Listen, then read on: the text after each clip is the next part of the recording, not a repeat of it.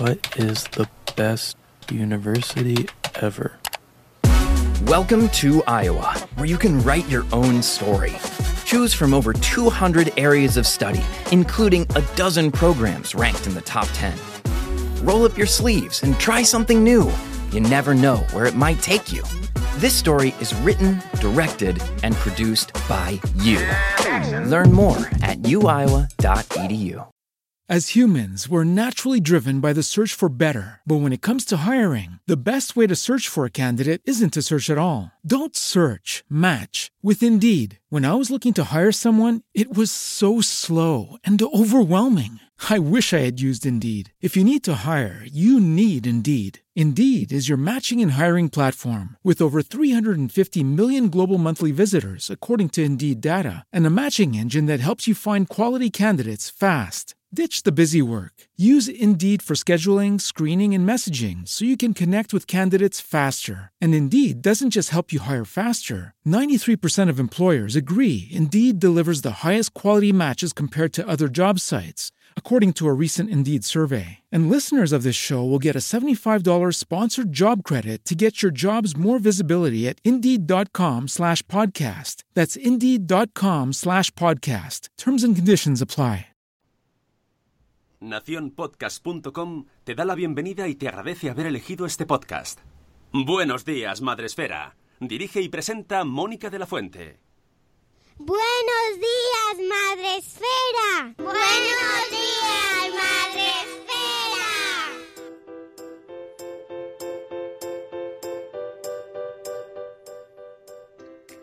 Buenos días, Madre Esfera. Hola amigos, buenos días, bienvenidos a vuestro podcast para empezar el día de la mejor manera posible. Hoy es viernes 10 de mayo, ya, Sune, no me pongas esa cara porque tampoco Bueno, es tanto esfuerzo, no estás ver, sujetando ahí es el, el- martillo de Thor, es el- ¿sabes? Es una pieza de madera, no pesa, Es así que mayor- por favor. Es, es mi- mis únicas pesas que hago al día, ¿eh? Así que, Sí, para que no sabéis la cara que pone, como, "Ugh, venga, favor. tilo, no que se me, que me pesa el brazo. 10 de mayo, viernes por fin, viernes el mejor día de la semana, con permiso del sábado y eh, sobre todo mejor porque llega el fin de semana y podemos descansar un poquito, un poquito, dormir, que tenemos mucho sueño. Mm, hoy tenemos, ya sabéis, un programa, los- lo hemos ido anunciando durante esta semana, dedicado a un tema... Un tema. Silencio dramático. Hemos aprendido Ah, esta ah, semana. vale. Ahí está, el silencio dramático. Ahí está. Eh, se llama, el título ya lo tenéis ahí en el programa 629, Sexting entre adolescentes. Y hoy nos hemos traído a una invitada muy especial, para, que es la autora de este post, para que nos lo cuente. Eli Soler, psicóloga. ¿Cómo estás, Eli? Bien, muy bien. Bueno, muy contenta de estar aquí. Pues muy bien, madrugando, que ya nos has dicho, ya te has encargado de decirnos que esto de madrugar, pues que es que no, últimamente no lo hacen mucho, ¿Qué? ¿no? Que ¿Qué? no.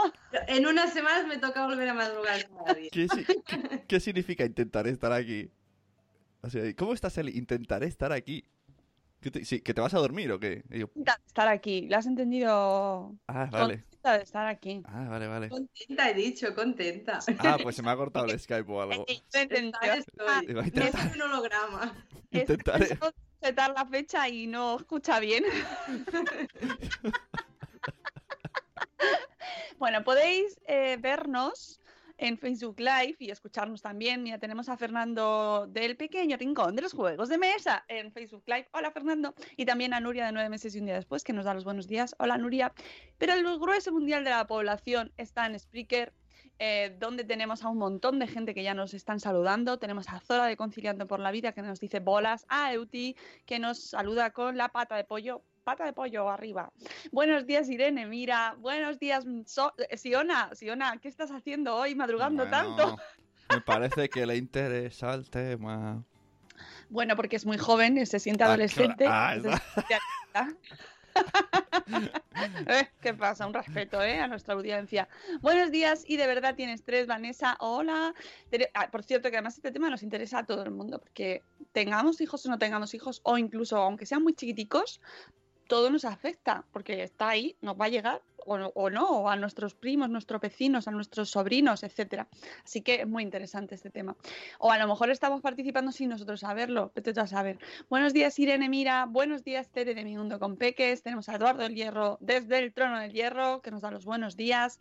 Eduardo Hierro, ¿tienes el mensaje grabadico y te lo, lo pones por la mañana? para que salga el señor con, las, con la mano saludando. Solo mera curiosidad, ¿eh? Porque ahora se me ha ocurrido así de repente. O todos los días lo escribes a mano. Buenos días, Cripatia y Nicola. Eh, ¿Hay que poner el volumen bajito o los chiquitos pueden escuchar el tema de hoy? No, lo van a poder escuchar. Hombre, claro. Van a poder escuchar, sí, sí, sí, no hay explicit, no os preocupéis.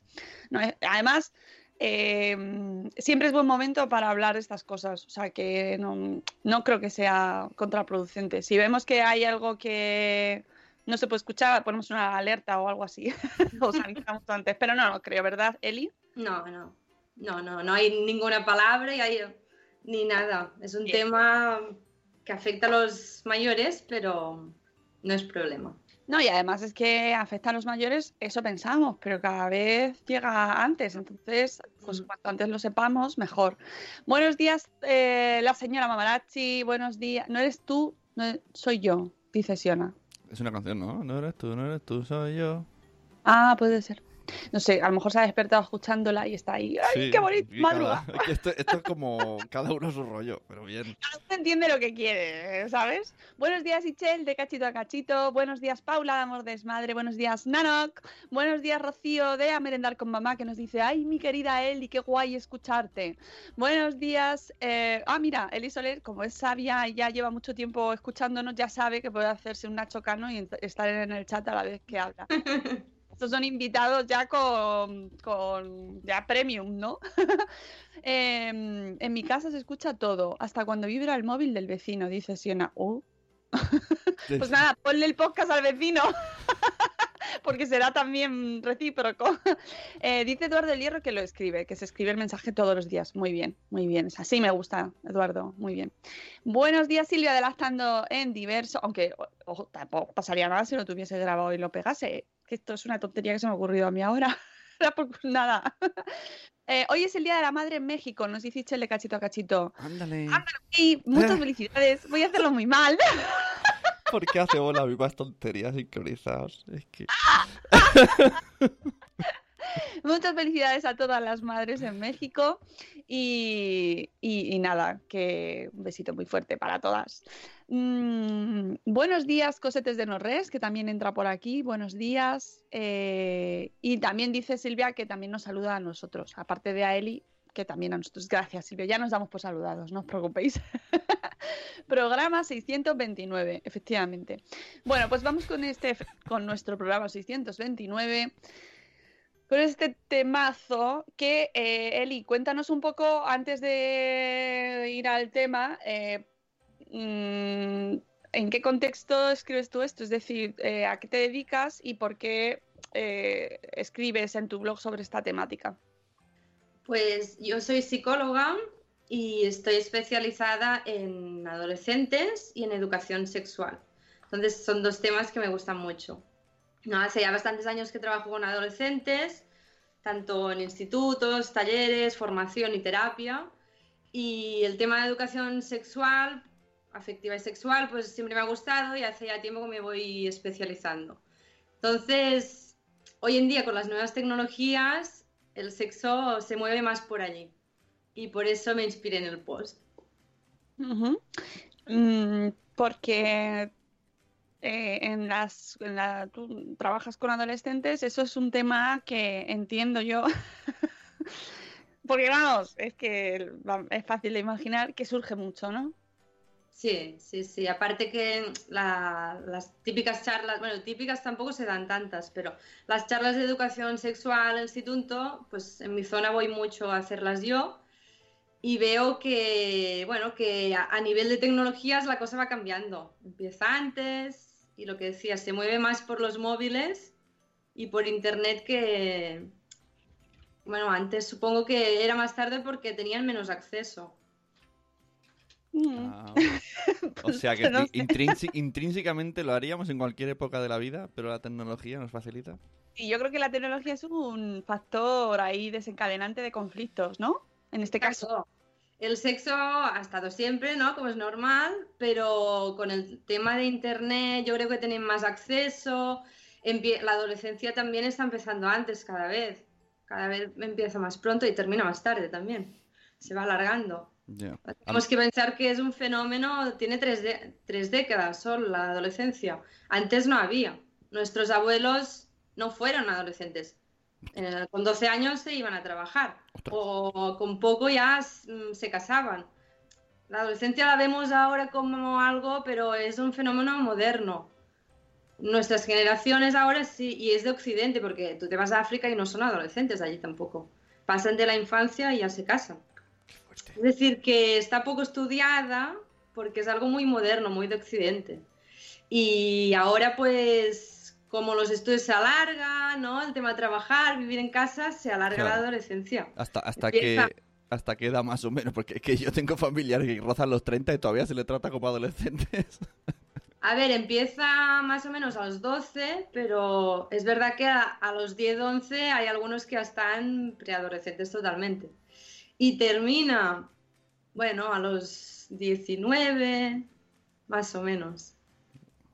18, claro, las edades es que depende de cada caso. Ya Eso ves. lo hablamos en el espacio Madresfera el otro día, Sí, que porque es la primera pregunta que salió, eh, ¿qué edades comprende la adolescencia? Que, claro, a- hablando además, como tú bien dices, que además me ha encantado ese comentario, que la adolescencia es un fenómeno muy reciente y además muy contextual, ¿no? Muy de, nues- de nuestra época, eh, claro, es difícil determinarlo exactamente en qué forma, o, o sea, en qué punto se acaba, ¿no?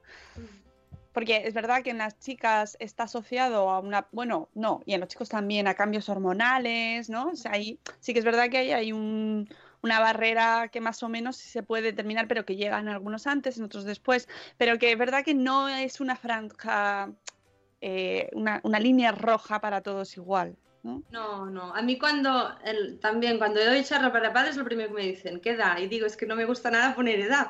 Claro, Porque depende muchísimo del contexto, de, de las relaciones, cambios hormonales. Pero bueno, más o menos yo hablaría eso de, de 12, 18, más o menos. O sea, es, es, es, es psíquico la adolescencia, no tiene, ¿no?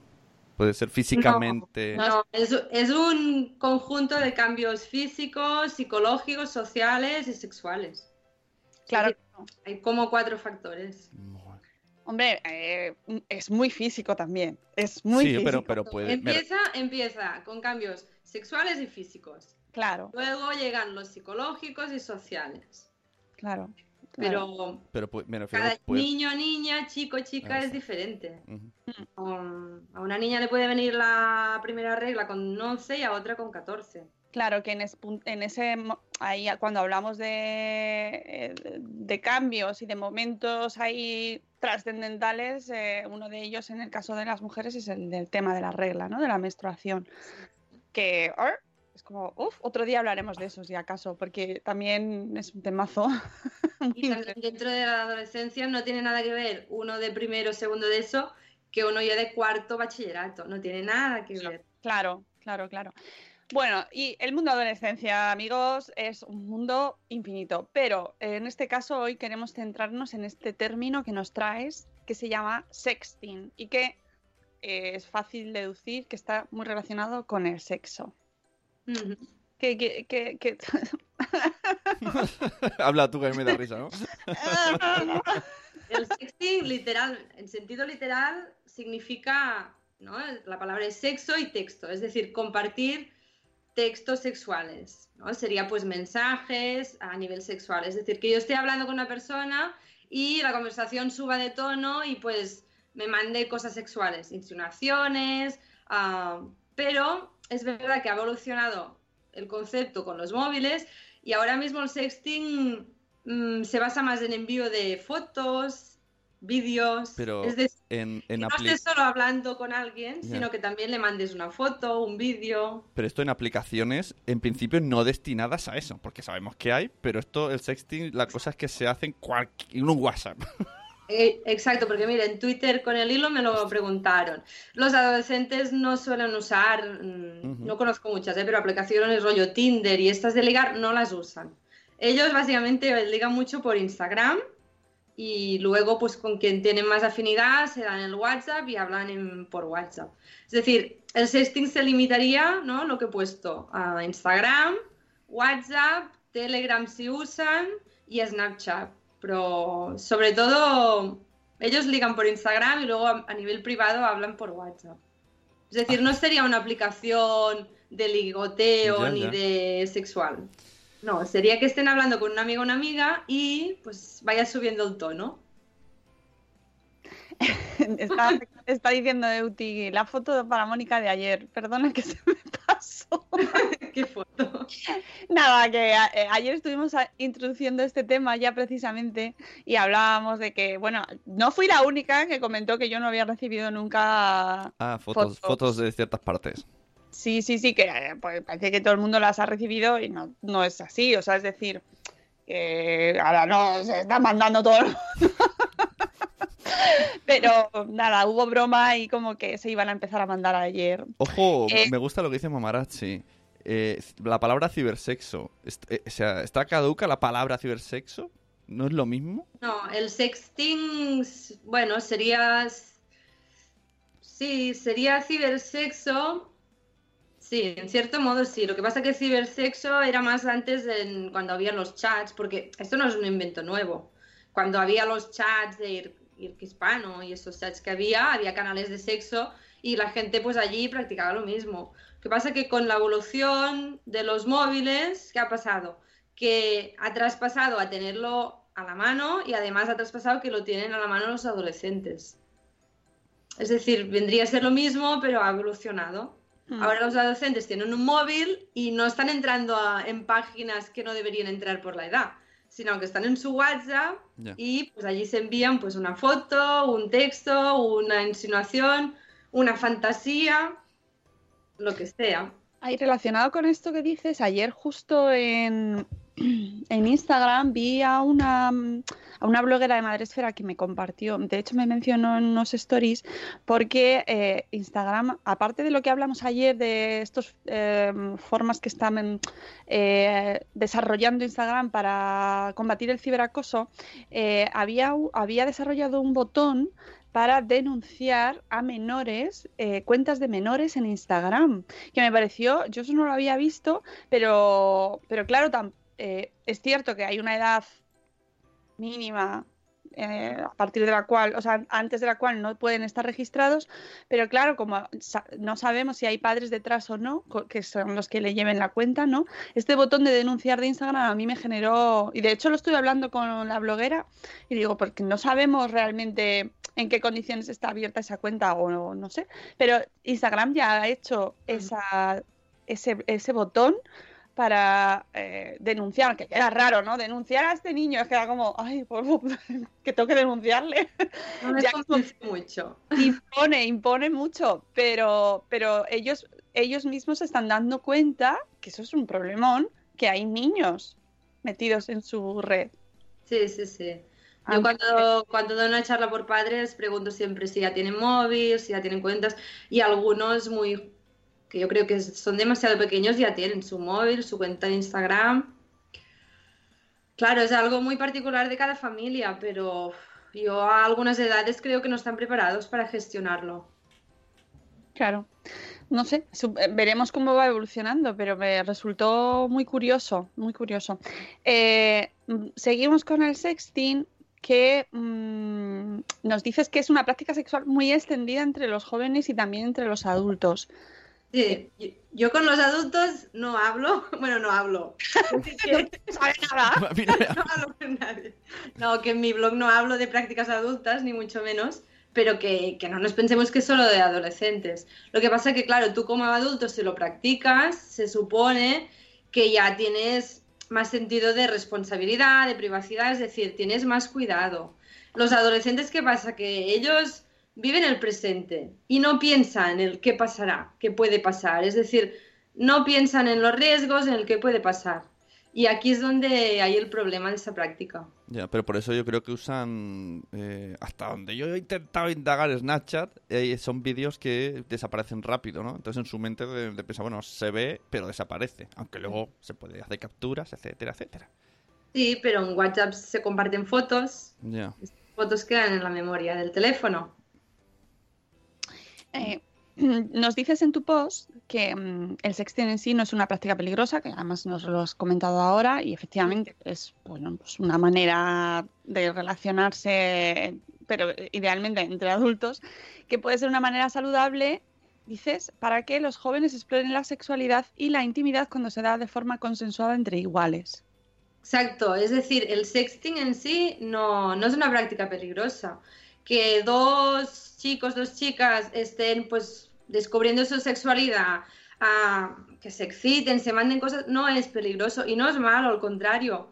Es una forma de descubrir la sexualidad y además sin riesgos ni de embarazos ni de contagios. El problema está en cuando esa persona que ha recibido ese texto, se puede hacer una captura de pantalla, o esa foto, ¿no? Que te queda guardada en tu memoria, haga un mal uso. Es decir, que luego pues lo envíe, lo publique. Aquí está el problema del sexting. Es decir, mm, es lo que digo en el post, no es una práctica peligrosa, pero sí que tiene riesgo. Y el riesgo es eso, que tú confías en la persona, pero esa persona no sabes del día de mañana. Claro. Bueno, ni Y- siquiera sabes seguros quién es, Hay, porque eh, esto damos por hecho que, que es entre dos personas que se conocen fuera del entorno virtual, pero no siempre se hace así.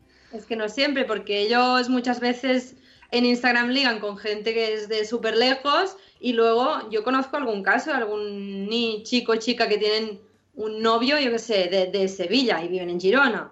Es decir, que, que bueno, que lo han conocido por Instagram y bueno, se han dado los móviles y tienen como una relación a distancia. Claro, si no pueden practicar sexo en vivo, ¿qué lo- ¿cómo lo hacen? A través del sexting. Claro, ah, no pasa nada, pero quien te dice que esa persona, primero, es quien dice que es.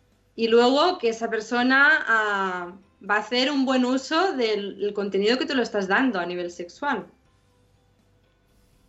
Pongo un ejemplo que además es de un instituto de Girona, y seguro que hay más, de una pareja, ado- adolescentes, tenían unos 15 años, y bueno, estaban juntos y practicaban sexting. ¿Qué pasó? Que la chica dejó al chico. Y el chico se enfadó y mandó una foto de ella en topless a todo el instituto. Claro. Vale, y Mm. como padres, que nos va a venir, a unos antes que a otros. Eh, ya pa- hemos pasado de, de hablarles de la abejita y, y la flor. ¿Cómo eh, sabemos que esto va a llegar para hacer sexting? ¿Qué tenemos que hacerles para educarles en el se- sextismo? Bueno, va, va- espera un momento, sabemos que lo van a hacer, bueno, a lo mejor lo hacen, a lo mejor no, me refiero, no, Yo me- no me- obligatoriamente todo el Intento, mundo lo intento hace. adaptarme a la, a la Sí, sí, sí. generación. Yo creo que la conversación tiene que estar de educación sexual, que yo creo que ahí Eli es la que nos lo tiene que... Y de hecho, esto también lo hablamos mucho con Mamen Jiménez. Pero no, no, no. Bueno, como sabemos que vas a hacer sexting, amigo, eh, no, no, creo yo, Eli, o tú, me, tú nos dirás. No, a ver, yo creo que con adolescentes lo, lo más importante es no educar desde, el- desde la prohibición, desde el miedo, desde el peligro. Es decir, si tú vas a un adolescente y le dices, no hagas eso porque es peligroso, te va a pasar, pasan de ti.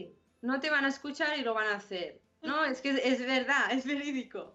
Entonces, a un adolescente tienes que irle por el otro lado y de buenas. Mira, ah, está súper bien que descubras tu sexualidad, que, que te explores, que te conozcas, ¿no? Que, que explores con otras personas cuando tengas edad, pero ah, piensa que hay- cosas que pueden haber peligros. Yo siempre les digo lo mismo a los, a los adolescentes. Eh, el sexo es como conducir. Conducir está guay, ¿no? Te lleva del sitio A al sitio B, puedes viajar, ¿vale? Está guay. En Pero ¿qué Madrid cada pasa? vez menos, en Madrid cada vez menos, ¿eh? Tengo Claro. que... Tenemos cada vez menos sitio donde conducir, así que es cada vez más complicado. Ya Bueno. está. ¿Vale? Entonces, conducir está bien, te lleva a punto A a punto B, pero ¿qué pasa? Te tienes que poner el cinturón de seguridad, porque hay unos riesgos. Pues el sexo es lo mismo, es como conducir, está bien, ¿no? Tener sexo, explorarte, pero te tienes que poner el cinturón de seguridad porque hay riesgos. Y estos riesgos pues son desde, ah, si hablamos de sexo de persona a persona, pues las enfermedades, embarazos. Si hablamos de sexo virtual, pues que, bueno, los riesgos que hay, que estas imágenes las comparta alguien, que las difunda, que las suben a redes sociales. Es decir, que eso, ese contenido deje de ser privado. Yo creo que es la mejor forma de hablar con ellos. Por experiencia, cuando vas así, ellos te escuchan y te reciben y luego pues les hablas de los riesgos y de cómo pues ponerse el cinturón, minimizar estos riesgos. Si tú vas, no, es que te va a pasar, no hagas, no sirve de nada. De nada. ¿Sabes qué pasa? Que eh, eh, tenemos una audiencia con niños pequeños en general, ¿eh? hay de todo. Pero hay mucha gente con niños pequeños, por lo menos los que están madrugando aquí con nosotros en el chat. Y estamos todos ahí como, no, no lo quiero pensar. ¿A qué edad empezamos, Eli? ¿Qué, qué, qué nos recomiendas? ¿Cómo empezamos a abordar esta temática? Porque claro, no, eh, no nos vamos a sentar hoy a hablar, venga, hijo, vamos a hablar sobre el sexting con cinco años, por ejemplo. Desde el momento que tienen un móvil, hay que contar los riesgos, tanto a nivel de móvil, a nivel de sexo, como a nivel de, bueno, bullying, acoso, todo, que no den sus datos, que no den números de cuenta, DNIs. Es decir, un móvil es una herramienta que lo mismo, pues el mismo ejemplo, es muy guay, ¿no? es muy divertida, te puedes relacionar, tienes información, pero tiene sus riesgos. Si tú le das un móvil, tienes que contarle los riesgos y darle herramientas para esos riesgos. Y transmitirle siempre, yo siempre digo, los padres y adolescentes tienen que ser como un paracaídas. Es decir, transmitir de si, si caes, yo estoy aquí. No te vas a desplomar contra el suelo. No, no, no pueden estar detrás como los niños pequeños, ¿no? A, otra etapa, pero es como tú vuela, pero si caes yo estoy aquí. Vas a poder contar conmigo. Eso es lo más difícil, creo. Ya, ya, ya lo, ya lo imagino. Pasar de esa, de esa etapa protectora a, venga, vale, ve tú solo. Nos dices que tienes eh, que, que, tenemos que encargarnos de darles herramientas. ¿Qué herramientas eh, son las que nos das específicas para gestionar en este caso el sexting? Sí, uh, aquí lo que cuento sobre todo es el tema primero que tengan el concepto de que, ¿no? El concepto de confianza. Ahora pueden confiar en una persona, pero esa persona no saben si el día de mañana va a ser su amigo, su pareja o lo que sea. Es decir, para ellos es complicado entender, ¿no? ¿No? Por lo que decía, que ellos ahora están súper enamorados y no entienden que lo más posible es que no lo estén el día de mañana de esa persona. Entonces, que entiendan el concepto de, bueno, la confianza que tienes ahora esa confianza a lo mejor si luego no está, que esa persona no tenga en su poder esas imágenes, esos textos. Eso por, por una parte. Luego también que puede pasar que, que, pierdas el móvil o te roben el móvil y allí tienes un contenido que quien encuentre ese móvil pues se monta una fiesta.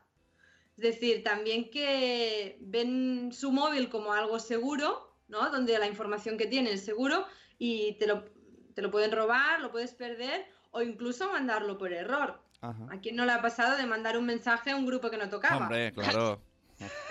hombre. nos ha pasado. La foto, la foto, pum.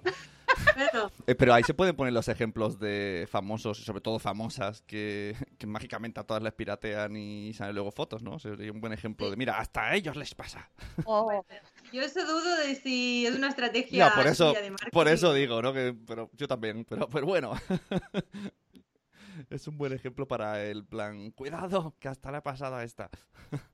sí, y no solo el móvil, sino eh, y eso ya conlleva un poco más de conocimiento tecnológico, pero todo lo que está en la nube está ahí. No, es no, no lo tienes tú en un cajón. Exacto. Entonces, que no lo vean como la memoria del móvil es segura y confío en esa persona. Luego también el sexting muchas veces lo hacen por presión de grupo, es decir, si todos lo hacen, ¿qué pasa? Que si tú no, eres el, el pringado, y sobre todo en chicos. El que, mira, mira qué foto me envió esta tía, es el, campeón. Eso, bueno, el concepto de masculinidad aún funciona de ese modo. Claro, por presión de grupo, por popularidad, ¿qué quieren? Pues, bueno, compartir esa imagen de esta chica que les ha mandado y mira qué buena que está. la masculinidad aún se sigue construyendo de ese modo. En chicas a lo mejor no lo observo tanto, pero en chicos sí. ¿Y, y qué series, que sería una manera más, más suave de, de entrar en contacto con el tema con ellos, podríamos ver con ellos? Series de televisión. Sí, bueno, en el blog tengo reseñas de algunas series y, por ejemplo, a la de Sex Education es- me parece maravillosa, maravillosa. Ah, es una serie con, con, habla de la sexualidad con mucha naturalidad, yo, yo la he visto toda para luego reseñarla. Habla con mucha naturalidad, de una forma muy sana, muy positiva, y lo que nos viene a decir es que todos tienen dudas sobre sexo, desde el popular al que no es popular, al deportista, al estudiante. Y esta serie me gusta mucho. Yo, claro, com- como, hay contenido sexual, está puesta a partir de 18, pero yo, los institutos que voy, el primero de eso ya lo han visto, ¿eh? Y no me parece mal, porque esa precisamente da una, una imagen muy buena. Y precisamente, hago un pequeño spoiler, me sabe mal, pero hay un capítulo que pasa, que, que se comparte la foto de, de una de la vagina de una chica. Y se viraliza Ah. por todo el instituto. Es verdad. Claro, no se sabe quién es porque no hay la cara, pero la gente empieza a pensar quién es. Es decir, en un capítulo pasa eso. La chica la mandó a un chico y ese chico pues la manda a todo el mundo. Mm. Entonces, mira, es un capítulo para comentar que esas cosas pueden pasar. Eso nos lo relacionas con una de las herramientas que también nos mencionas, que es no participes en la viralización de estas imágenes. Exacto, exacto. Y es importante que, ¿no? Igual que educamos en el, en el tema del cyberbullying, pues aquí entraría lo mismo. Ah, si tú recibes, no mandes, ¿no? Que hagan un poco la reflexión de si participas, estás viralizando y al final estás siendo cómplice de ese acoso. Y intentar hacer que hagan una reflexión empática de imagínate que fueras tú que esa foto, esa imagen fueras tú y la van compartiendo por todo el instituto, por todo el mundo. ¿Cómo te sentirías? ¿No? Pues que reflexionen de no compartas ese contenido. Y además también atado al concepto de, de legalidad, porque la propiedad legal de una imagen, si yo cedo mi imagen a ti, te estoy cediendo la imagen, pero no los derechos de esta imagen. Por tanto, no es legal que tú empieces a difundirla. O sea, esta es una charla interesantísima ese punto porque eh, ni siquiera los adultos lo tenemos claro del todo, ¿no? Entonces, esto lo dices en un punto y me parece importantísimo. Recibir o hacer una imagen de una persona no te da derecho a distribuirla porque son los derechos de imagen de esa persona y sobre todo, muy, muy, muy, muy importante si estamos hablando de menores de edad. Sí, es que, pues, bueno, puede llegar a ser delito. Imagina que la persona que lo está recibiendo, yo sé, una pareja que una es mayor de edad, la otra no. Mm, Es un delito grave, el derecho a la propiedad de imagen. Y claro, es eso. Y si tú vas compartiendo, compartiendo, compartiendo, ah, yo te he mandado la imagen, pero no te he dado los derechos de esta imagen para que la vayas difundiendo. Es decir, también educarlos en el sentido que si reciben un contenido, ¿no? Digo imagen porque son fotos, pero también son vídeos a veces. Claro. Ah, que ese contenido y no, no lo difundan. Mm, les cuesta un poco ¿eh? entender el tema de leyes. Bueno, Y además a mí alguna vez me han dicho, bueno, pero como soy menor de edad no voy a ir a la cárcel. Claro, claro, es fantástico. Ese, ese argumento es fantástico, pero que no me extraña que les, que les extrañe porque a nosotros nos cuesta también. Y de hecho, Mm. hemos hablado muchas veces con Ana Espínola, con nuestra abogada madre esférica, sobre este tema precisamente por la importancia de ser conscientes todos de, de los derechos de, de imagen de la gente, ¿no? Y de no compartir imágenes alegremente porque no sabes eh, esa imagen de quién es, a quién corresponden, a quién está en esa imagen y si ha dado derecho o no a compartirla. Sí, es complicado. Y ahora yo creo que somos una cultura con las redes sociales que la privacidad, bueno, debería estar a debate. No, ¿no? está, está a debate, está debate y de hecho lo está hablando eh, Mark Zuckerberg, acaba de, publicar en su página personal de Facebook, yo os recomiendo que le sigáis, una reflexión muy sesuda sobre el concepto de la privacidad, que, que es, es fantástico que lo haga, pero es que ellos mismos están contribuyendo a cambiar ese sentido de la privacidad, ¿no? Sí, y bueno, y aparte que ellos mismos están espiando el contenido que compartimos. Que, no, que se lo damos nosotros. Sí, sí, sí, se lo damos, pero claro, tú como adulto tienes un poco de reflexión de qué doy y qué no doy. Claro. Ah, ¿no? Y a veces yo les digo a los adolescentes, lo que compartes hoy queda una imprenta digital que el día de mañana, cuando busques trabajo, hoy en día las empresas de recursos humanos lo primero que hacen, les llega un currículum, buscar en redes sociales. Claro, imagina que luego tú vas a buscar un trabajo serio y, y encuentras allí una foto, yo qué sé, de fiesta, medio desnudo. En, en- en un cole, que no voy a decir cuál, hay una profesora que tiene un Instagram que me parece que trabaja en estas barras, ¿no? De, no sé muy bien qué oficio es. Pero que es un Instagram donde se ve ligera ropa y es maestra de primaria y ha tenido follones. Y claro, es como, vale, pero es mi vida privada. y- pero alguien filtró ese- esa cuenta Sí. en el cole. Ya. ¿No? Y hablamos. Eh, hay que vigilar lo que subimos. el- el- relacionado con eso está el tema de la huella digital, que precisamente eh, publicaron el otro día un hilo sobre la famosa Araceli, nuestra amiga Araceli, que, que esta semana ha sido protagonista total, de eh, un, un hombre se- eh, siguió su huella digital sin hacer, y además él lo explicaba fenomenal, el hilo es maravilloso, sin hacer nada ilegal, sin, re- sin usar ninguna herramienta ajena a Twitter. Solo con Twitter puedes eh, seguir la huella digital de esa persona años atrás y ver quién es. Prácticamente toda su vida está en una huella digital.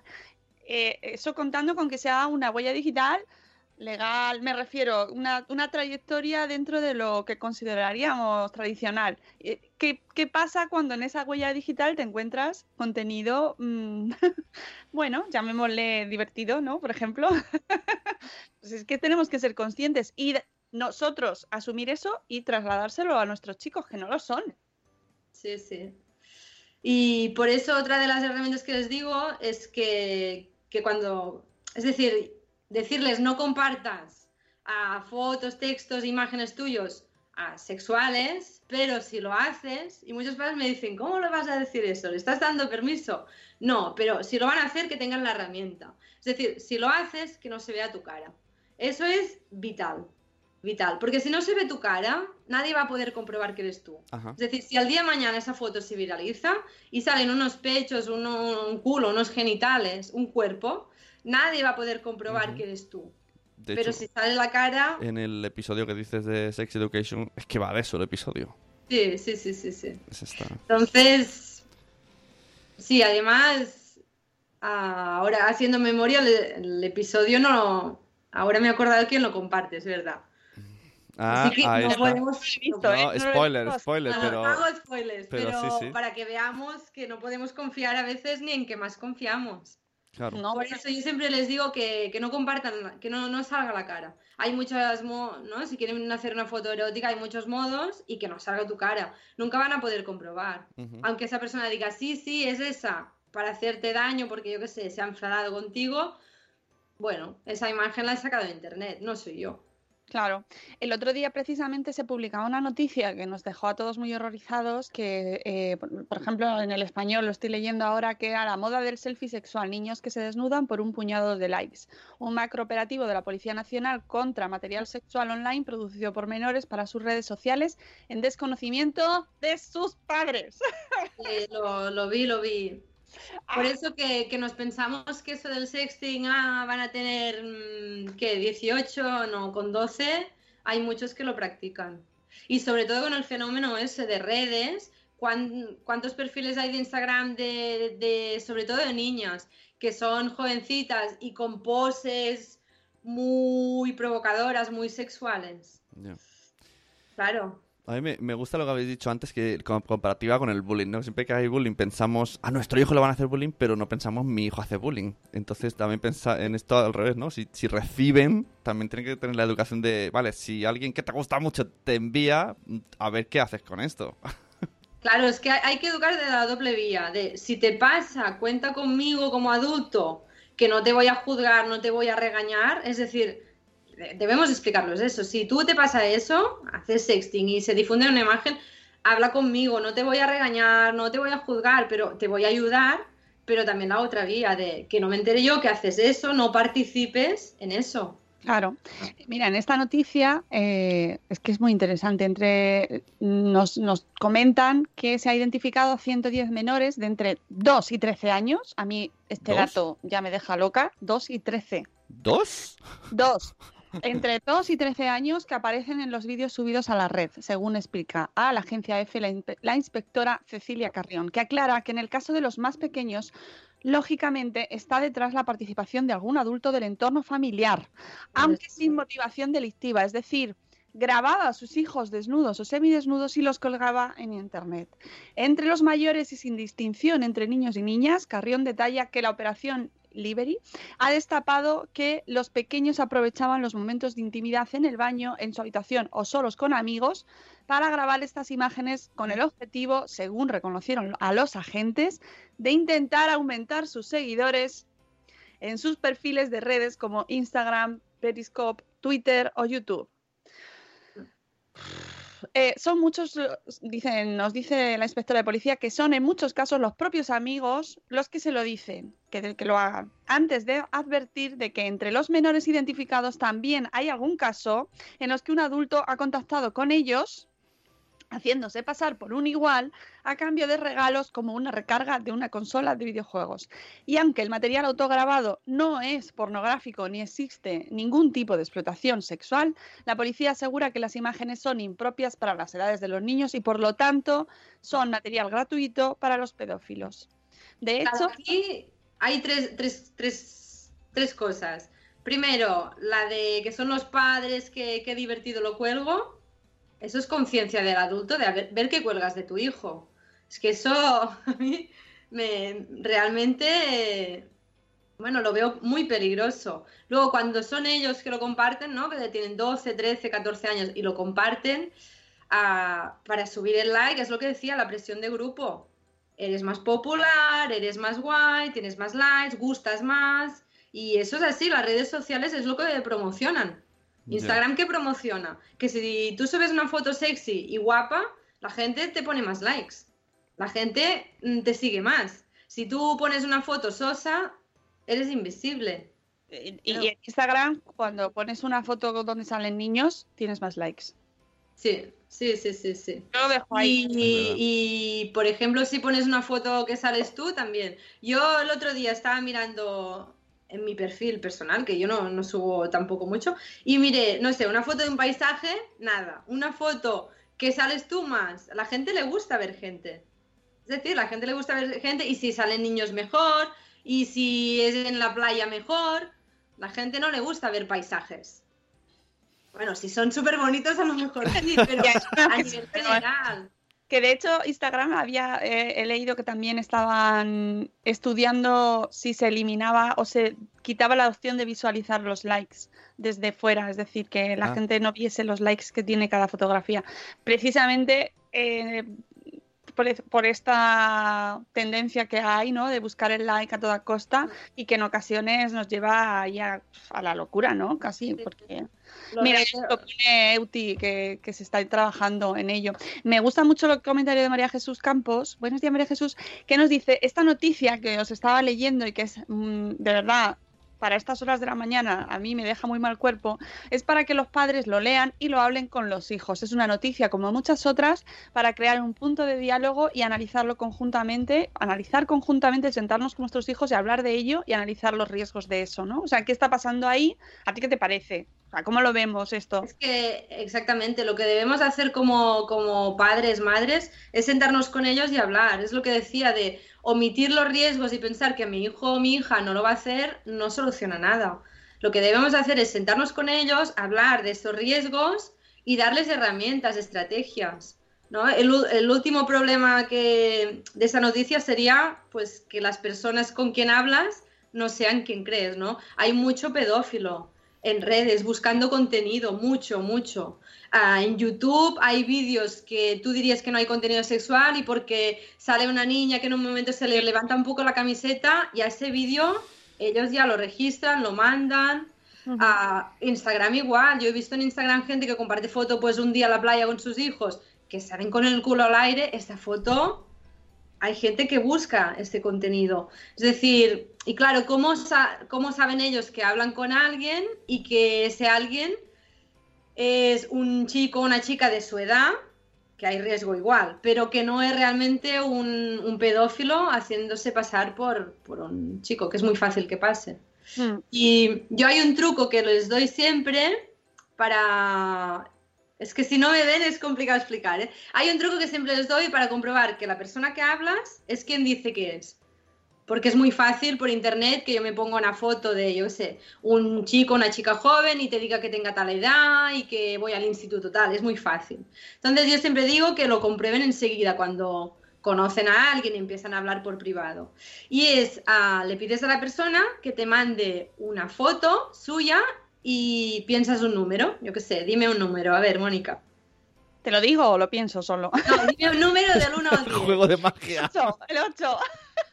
Pues tú le dices a la persona que te manda una foto con el número 8. Esa persona te mandaría una foto y con los dedos en la cara marcaría el 8.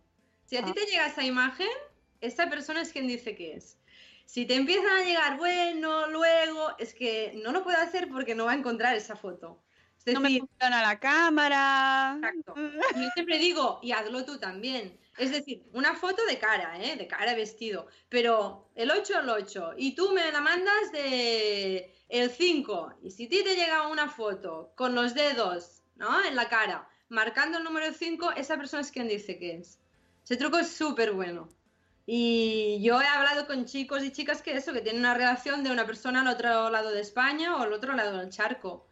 Y que hablan, que hablan, que hablan. Y yo siempre digo, tienes que comprobar.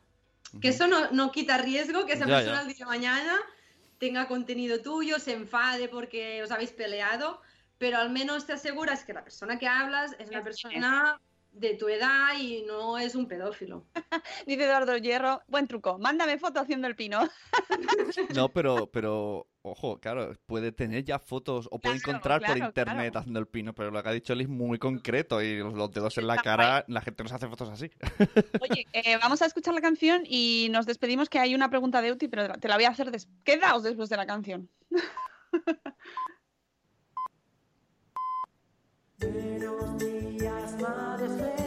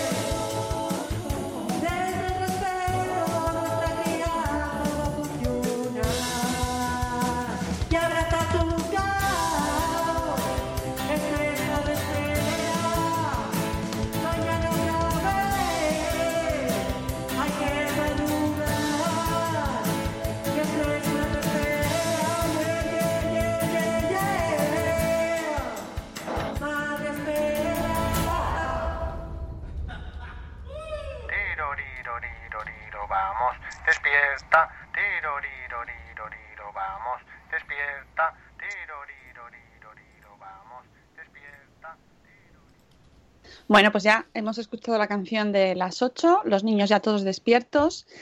Eli, preguntaba Euti en el chat, eh, en tu opinión, ¿a qué edad se debería empezar a hablar de sexo con las criaturitas? Esta pregunta sale mucho y es como un poquito complicada porque es como... A ver, ah, yo siempre digo, la sexualidad es todo, no es solo el acto sexual, por tanto se tiene que hablar desde que son muy pequeños. Pero claro, se tiene que hablar un contenido y luego pues cada vez vas explicando más. Pero hablar de sexo, sexo es- explícito, a partir de los 12 años lo veo súper indispensable. Ah. ¿Los 12? No, indis, in- indispensable. Ha hecho un giro ahí No, no, lo veo dispensable, o sea, lo veo que no. Necesario, obligatorio sí, a sí, partir sí. de los 12. Sí, es decir, pero antes también, ¿no? Es lo que Mamen muchas veces comenta. Se tiene que hablar en infantil, se tiene que hablar en primaria, pero es que, claro, la sexualidad es muchas cosas. Claro. Es reproducción, es relaciones, es afecto, pero a partir de los 12 tienen que saberlo todo. Es que si no lo saben, lo van a buscar a través de la pornografía. A, a partir de los 12 tienen que saberlo todo. O sea, también tienen Claro. que. ¿no? O sea, me vi una conversación. Hola, hijo, deja lo- los cromos de Pokémon y te voy a decir una cosa. Esto que ves en el porno, esto no es así, ¿vale? No, tienen que, tienen que saber ah, los métodos anticonceptivos que hay. Tienen que saber qué es un preservativo y saber, saber ponerlo, saber usarlo. Tienen que saber ah, las enfermedades que hay. A nivel de los riesgos, pues lo que hemos hablado hoy, tienen que saberlo. Que lo sepan no quiere decir que lo vayan a hacer, pero si lo quieren hacer, aunque no lo sepan, lo van a hacer igual y lo van a hacer mal. Yo siempre, como donde trabajo son ayuntamientos muy pequeños, yo siempre les digo lo mismo a los padres. Ah, porque dicen, claro, darles preservativos ahora. Y yo digo, vale, ¿tú te imaginas a tu hijo yendo a la farmacia del pueblo que, lo conocen comprando preservativos? No, ¿verdad que no? Entonces, es mejor que tú se los des y no los vaya a usar que no, que quiera tener sexo, no tenga preservativos y va a hacer la marcha atrás. Eso es así, es decir, hay que anticipar los riesgos. Prevenir es anticipar los riesgos. Si luego cuando ya está el riesgo, estamos luego, nos lamentamos, eso no es prevención. Y es el problema. La educación sexual se da muy tarde y no se previene. Que lo que decías antes, Une, no está tan fuera del camino. Es decir, el tema del porno. eh, Ya, Madre digo. mía, madre digo. mía, porque claro, si no les contamos nada Claro. y ellos llegan al porno y que el porno, atención, porque es que ese mundo eh, es que está lleno de eh, estereotipos, sí, de narrativas locas, de, de cosas que luego, mm, o sea, que se pueden formar una imagen totalmente distinta de la realidad educándose eh, gracias a eso, ¿no? Con el porno, con lo cual Sí, tengo, por el blog tengo un post hablando justamente de eso, el porno. ¿Y qué pasa? Que muchos padres, madres, lo que hacen es poner el control parental, no les va a salir contenido erótico, sexual y ya está. Eso no es prevenir. Y ese contenido, si lo quieren buscar y lo quieren encontrar, lo van a encontrar. Es muy fácil. Entonces, mm, que miren porno no es un problema. Es como el sexting. El problema en sí no es que miren porno. El problema es el tipo de porno que ven, que es un porno súper dominante, coitocentrista, muy violento muchas veces, y lo tomen como referente. Claro, si tú no les hablas de la sexualidad, de toda la sexualidad, ellos se van a limitar a ver ese contenido sexual y lo van a tomar como referente. Y eso es lo grave. Que luego, claro, salen manadas y, y chicos que presionan a chicas, pero que se ve en el porno mayoritario. Ya. Se ve eso. Ya, un adulto, pues bueno, lo puede tener como fantasía, te puede gustar y perfecto. Pero claro, los chicos lo toman como referente. Yo he dado charlas a tercero o cuarto de la ESO y me han... eh, ¿Sabes qué es? Bueno, prácticas sexuales muy guarras. ¿Sabes qué es eso? ¿Sabes qué es eso? Y luego no saben encontrar el clítoris. Claro, eso es grave. Claro, porque están educados en, en- en- en, pues eso, en ver ese tipo de imágenes o ese tipo de contenidos, no eh, desde una naturalidad, ¿no? Exacto, es que la sexualidad no es mala. Y es normal que, que con 11, 12 años pues empiezan a tener despertar sexual y tienen que tener, y si tú les explicas pues, no, que el sexo empieza en uno mismo, la masturba, les hablas de masturbación, de exploración, no van a quemar etapas tan rápido. Claro, ¿qué pasa? Que si no, pues van directamente, se centran pues, que parece que perder la virginidad hoy en día, yo les digo, que no te van a dar puntos en la selectividad por llegar desvirgado. Joder. Que parece que ya si salen del instituto no son vírgenes, ya mm, me voy a morir. Yo os digo, en la selectividad no te dan puntos. Y en la universidad ah, no te ponen una etiqueta si eres virgen o no. No pasa nada. ¿No? La presión, lo que decíamos de la presión del grupo.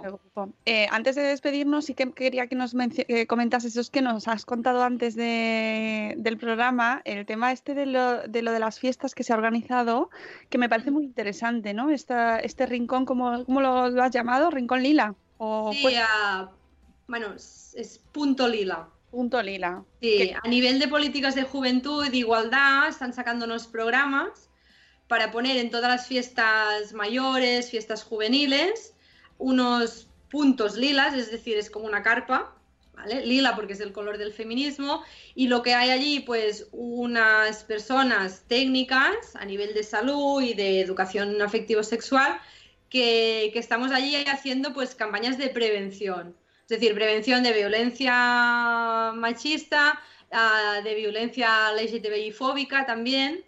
Es decir, mm, estamos allí dando información. Yo en los que coordino, pues hemos montado también un concurso a través de Instagram para que vengan, participen con los retos. La idea es prevenir. Y luego, si hay algún caso, pues hay como un protocolo. Hay un protocolo, hay los agentes cívicos que están controlando las fiestas. Bueno, separar a la víctima, llevarla. Es decir, hay como un protocolo establecido. Pero nuestro objetivo, justo ayer daba la formación, nuestro objetivo es educar educar para que no pase. Y esa violencia no solo es la violación, porque la violencia de género vemos solo la punta del iceberg, ¿no? La violación, el maltrato. Pero también lo es el miradas intimidatorias, tocamientos sin permiso, ¿vale? presiones. Es decir, nuestro objetivo es prevenir todo eso, educar todo eso y que abran los ojos, Se relacionen de otro modo. Claro, Luego, no, si el- hay algún caso, pues O sea, el- el- pues, cuando hemos estado hablando de sexting, ¿no? Parece como que sexting, ¿no? Pero, pero es como la punta, ¿no? Del iceberg. Todo es, es un todo. Sí, sí, sí, sí. Y justo en, en una fiesta de no hace mucho, bueno, de hace unas semanas, que también estuvimos, hubo un caso que se detectó a tiempo, pero una chica iba muy borracha y estaba en el baño con cuatro chicos, 15 años. No pasó nada porque lo, lo detectamos a tiempo, pero que nos pensamos que esas cosas no pasan y esas cosas sí pasan. Y es la punta del iceberg. Las de abajo pasan y las tenemos ya normalizadas. Y lo peor ¿no? que hoy día se graba todo. Desde que se cae alguien delante en la calle hasta este punto. Entonces casi que es ya como... Apa- aparte de eso, bueno, es lo que decía, la, ¿no? El tener un móvil te da un poder, pero claro, este poder conlleva una educación en civismo, una responsabilidad y una educación en privacidad. Es, es importante, sí, sí, sí. Joder. Mucho tema aquí, ¿eh? Bueno, Sí, sí. eh, son las 8 y 10 ya, nos tenemos que ir. Eh, Eli, muchísimas gracias, de verdad, ha sido muy interesante. Eh, Nos ha dejado de viernes.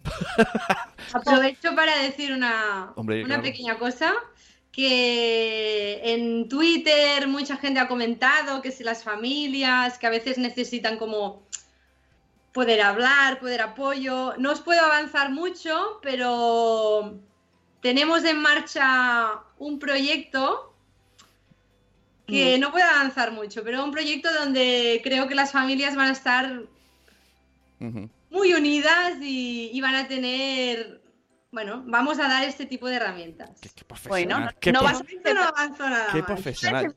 Yo que, te iba a, yo que te iba a decir, en tres años puedes venir a comer. Puedes venir antes si quieres. Pero a venir a comer y le das una charla a mis hijos. Ay, sí, yo me encanta hablar de sexualidad con ellos. Por cierto, que hablando de sexualidad, eh, la semana que viene viene Mamen Jiménez, la psicomami, para hablar de, viene para hablar de su libro 50 sombras de mami y, y seguiremos un poco, en este caso ya nos centraremos un poco más en las madres y ah, te- respiraremos un poquito, ¿no? Reconozco que yo no sé los que nos escuchan, pero yo misma estoy así un poco compungida porque Sí, este todo. tema es como tan, tienes tanta responsabilidad, te sientes tan responsable, ¿no? De educarlos bien para que ni, ni, ni sean víctimas ni sean eh, culpables de nada, de, o sea, que no, no se metan en este círculo, ¿no? Y que tengan sus valores eh, bien aprendidos, que sean conscientes, que tengan sentido crítico. Madre mía, y todo eso. Pero bueno, no nos vamos a agobiar que solo hoy no se hace. Esto se hace desde eh, todos los días, poquito a poquito, ¿verdad, Eli? Y con, teniendo en cuenta estas herramientas y utilizar todas las noticias que, que encontramos como recurso para hablar con ellos, la conversación. Ojo, quiero Por eso añadir. es tan importante tener comunicación con los hijos desde bien pequeños. Si tenemos comunicación, no solo nos van a escuchar, sino que si pasa algo, Nos lo van a Ajá. nos van a contar. Una pequeña cosita que quiero añadir a lo que ha dicho Mónica de trabajar poco a poco. Y volvemos al tema del ejemplo, porque no puede ser que un padre vaya con un niño de la mano y diga, ¡Mira qué culo tiene esa! Ojo, aunque lo pienses, ¿eh? Pero eso también es educar, el no decirle al niño, mira, mira, mira, o, ¿sabes? Porque esto, esto pasa. Hombre, claro, claro, claro. Y eh, cómo nos comportamos nosotros y qué educación les damos a ellos, es, empieza por el ejemplo. Bueno, que podríamos seguir otra hora más, Eli. te- te- pero nos tenemos que ir. Muchísimas gracias, Eli, por madrugar con nosotros hoy. Te lo agradecemos mucho. Ha sido muy útil y eh, nos escuchamos nosotros el lunes a las 7 y cuarto de la mañana de nuevo. Descansad mucho. Eh, si no os habéis apuntado a la newsletter diaria, ya estáis mm, tardando. Apuntaos porque vamos a tener ahí una sorpresa entre todos los que participéis, con, estéis apuntados en la newsletter. Ya os voy adelantando y además está relacionado con una cosa muy chula y en primicia en nuestro país. Así que en la web de Madresfera, en el banner central, os registráis en la newsletter diaria y entre todos los que estéis registrados, así desde el principio, vais a tener sorpresa. Muchas gracias, Eli. Ah, Aquí, aquí todo hace mundo hype menos yo. Pues yo a lo mejor hago algo luego. Muy guay. más, más que ellas. Muy bien, gracias, Une. ¿Eh? Ah, Estad atentos. Gracias, Eli. Gracias, Une. Amigos, Gracias. gracias a todos por estar aquí con nosotros y el lunes volvemos a las 7 y cuarto de la mañana. Os queremos mucho. Hasta luego, Mariano. Adiós. Hasta mañana. Hasta mañana.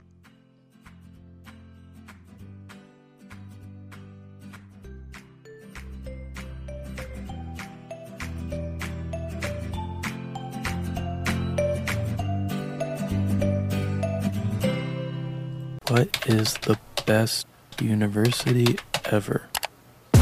Welcome to Iowa, where you can write your own story. Choose from over 200 areas of study, including a dozen programs ranked in the top 10. Roll up your sleeves and try something new. You never know where it might take you. This story is written, directed, and produced by you. Learn more at uiowa.edu. As humans, we're naturally driven by the search for better. But when it comes to hiring, the best way to search for a candidate isn't to search at all. Don't search, match with Indeed. When I was looking to hire someone, it was so slow and overwhelming. I wish I had used Indeed. If you need to hire, you need Indeed. Indeed is your matching and hiring platform with over 350 million global monthly visitors, according to Indeed data, and a matching engine that helps you find quality candidates fast. Ditch the busy work. Use Indeed for scheduling, screening, and messaging so you can connect with candidates faster. And Indeed doesn't just help you hire faster. 93% of employers agree Indeed delivers the highest quality matches compared to other job sites, according to a recent Indeed survey. And listeners of this show will get a $75 sponsored job credit to get your jobs more visibility at Indeed.com slash podcast. That's Indeed.com slash podcast. Terms and conditions apply.